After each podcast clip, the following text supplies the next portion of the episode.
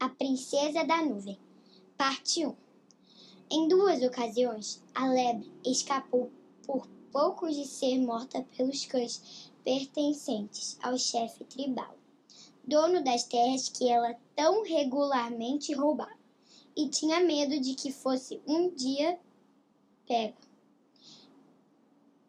Preciso ter minha própria colheita, ela almejou a si mesma enquanto se mantinha deitada, exausta, sob um arbusto, recuperando-se de sua última perseguição desesperada.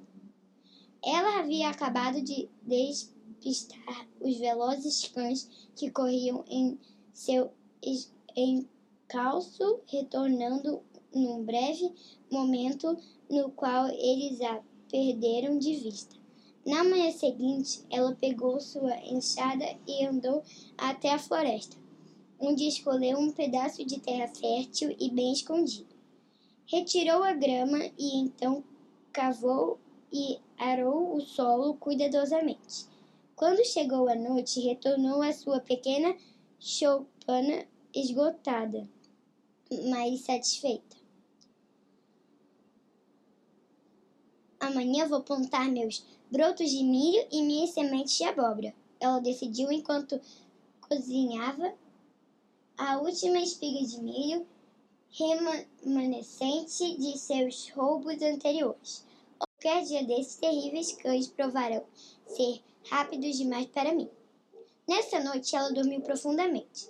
Na manhã seguinte, depois, depois de ter o café da manhã com cerveja feita em casa, a lebre saiu para suas terras, que semeou adequadamente. Quando isso foi feito, a ponto de se sentir satisfeita, ela tirou todo o mato e demarcou sua área cuidadosamente com uma cerca para manter afastada dos intrusos.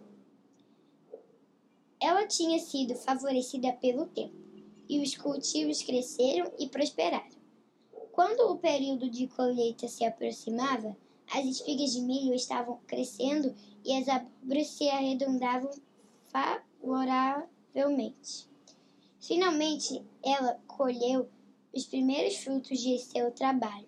Quando se sentou à fogueira, assando suas espigas suculentas, pensou em como tinha sido tola em arriscar sua vida a todo momento terras de milho do chefe da tribo. Certa manhã, porém, ela descobriu, para seu aborrecimento, que os grãos de milho de algumas de suas espigas tinham sido mordiscados durante a noite. Pegadas estranhas que pareciam de pássaros que ela nunca tinha visto antes evidenciavam o roubo. Vou colocar algumas armadilhas para estes pássaros ladrões, disse a si mesma embora seja estranho que elas venham à noite. Ela se dirigiu aos pastos onde o gado do chefe tribal pastava e esperou até que os criadores tivessem adormecido antes de extrair alguns pelos longos e negros da cauda de uma das vacas.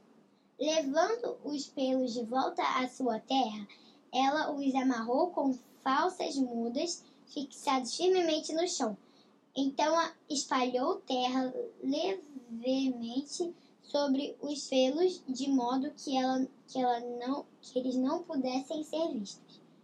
Terminando os preparativos, ela foi para casa determinada a pegar os ladrões. Ela acordou cedo e, conforme se aproximava das terras, foi ficando satisfeita em ouvir o bater de asas. Olhando por cima da cerca, viu que um pássaro estava de fato preso no laço de uma das armadilhas, enquanto muitos de sua espécie circulavam sobre ele, no céu aparentemente aflitos. A lebre nunca tinha visto uma criatura tão bela como seu prisioneiro. Suas cores eram tão lindas quanto o próprio arco-íris, e em uma das asas havia uma pena bem preta e comprida. Você ia saquear minha horta, não ia? Perguntou a lebre, segurando rigidamente o pássaro que se debatia. Essa noite você se transformará em uma boa refeição para mim. e, desamarrando o nó que o segurava, carregou seu prisioneiro para casa enquanto seus companheiros pássaros os circundavam. Já ia matá-lo, mas antes disso puxou a grande pena negra de sua asa, pensando em colocá-la no alto da sua choupana, como aviso a outros potenciais pássaros ladrões. Assim que fez isso, o pássaro desapareceu e uma linda donzela surgiu diante da lebre. Por favor, devolva-me minha pena mágica, ela pediu em pranto. Ah, não, respondeu a lebre. Você é bonita demais para escapar de mim. Se eu devolver sua pena, você se tornará um pássaro de novo e voará para os seus companheiros. Onde fica a sua casa? Minha casa fica além das nuvens, respondeu a adorável donzela, onde meu pai governava como rei. Eu sou a única filha, e aqueles pássaros voando sobre sua champana são as donzelas que me acompanham. Elas têm medo de retornar aos meus pais sem mim. Por favor, deixe-me ir. A lebre não tinha a intenção de ouvir os argumentos dela e escondeu a pena mágica no telhado de sua choupana. Então a princesa da nuvem foi obrigada a ficar com a lebre. Ela tratava bem sua linda prisioneira. Em troca, esta varria a choupana e realizava todas as tarefas domésticas. Consequentemente, a vida se ajeitou em uma feliz rotina para ambos e conforme as semanas passavam, a princesa da nuvem foi se apaixonando por seu captor. Um dia ela contou a Lebe que se tivesse de volta a pena mágica poderia transformá-lo num ser humano como ela. No início, a Lebe desconfiou, achando que ela tinha a intenção de enganá-la e voar para sempre. Mas ela lhe garantiu, no entanto, que o terno amor que sentia não lhe permitia desejar voltar para sua casa nas nuvens sozinha. Enfim, a lebre devolveu a pena mágica para ela. Assim que segurou a pena na mão, ela tocou na a lebre que se transformou num lindo príncipe e na mesma hora a pediu em casamento. A princesa consentiu prontamente com a condição de que mantivessem o casamento secreto, porque se as donzelas que acompanhavam em forma de pássaro e que circulavam a chupando com frequência dissessem ao seu pai que ela havia se casado com um homem da terra, ele a expulsaria de seu lar nas nuvens para sempre. E foi assim que eles se tornaram marido e mulher, vivendo felizes em sua pequena choupana. O rei da nuvem enviou muitas mensagens pelas donzelas pássaro, implorando a filha que retornasse ao seu lar. Mas como ela continuava Ava a se recusar, ele decidiu matar o homem que tinha roubado o coração dela. Com esse propósito, ele disse às donzelas para ficarem amigas de um pica-pau e de um camundongo da terra. Quando fizessem isso, teriam de dizer ao pica-pau para apanhar veneno na floresta e, o cam e ao camundongo, com sua habilidade de entrar na choupana sem ser visto, para colocar o veneno na comida do amado dela.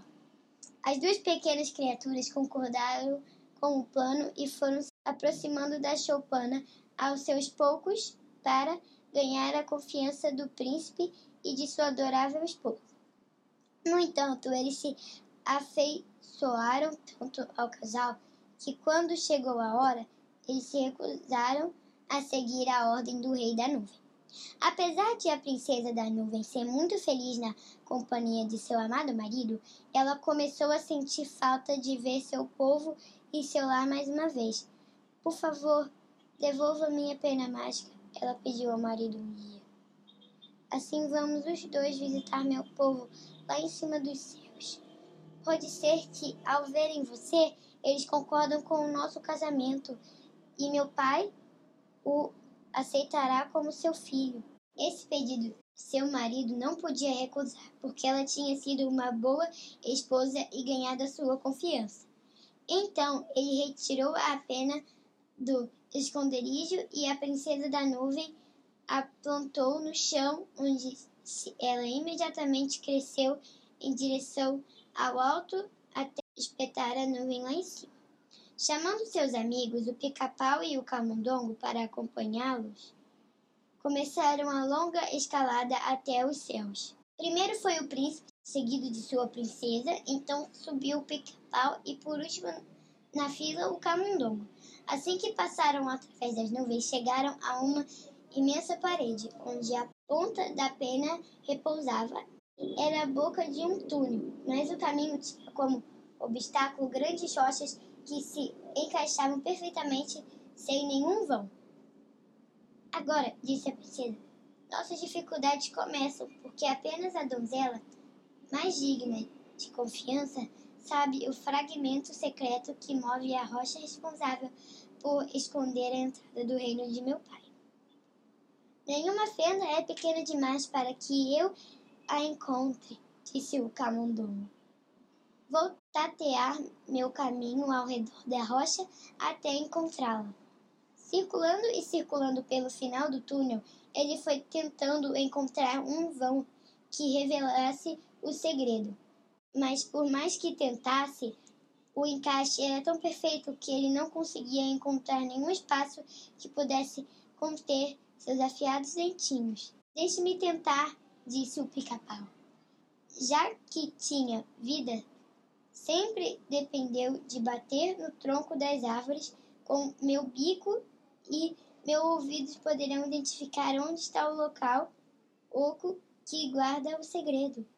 Tap, tap, tap, fez o, a, o forte biquinho conforme o pica-pau dava pancadinhas na rocha sem esquecer nenhuma parte da superfície. Ah! Ele disse por fim. Certamente está aqui porque em o espaço oco ecoa atrás dessa região. E continua.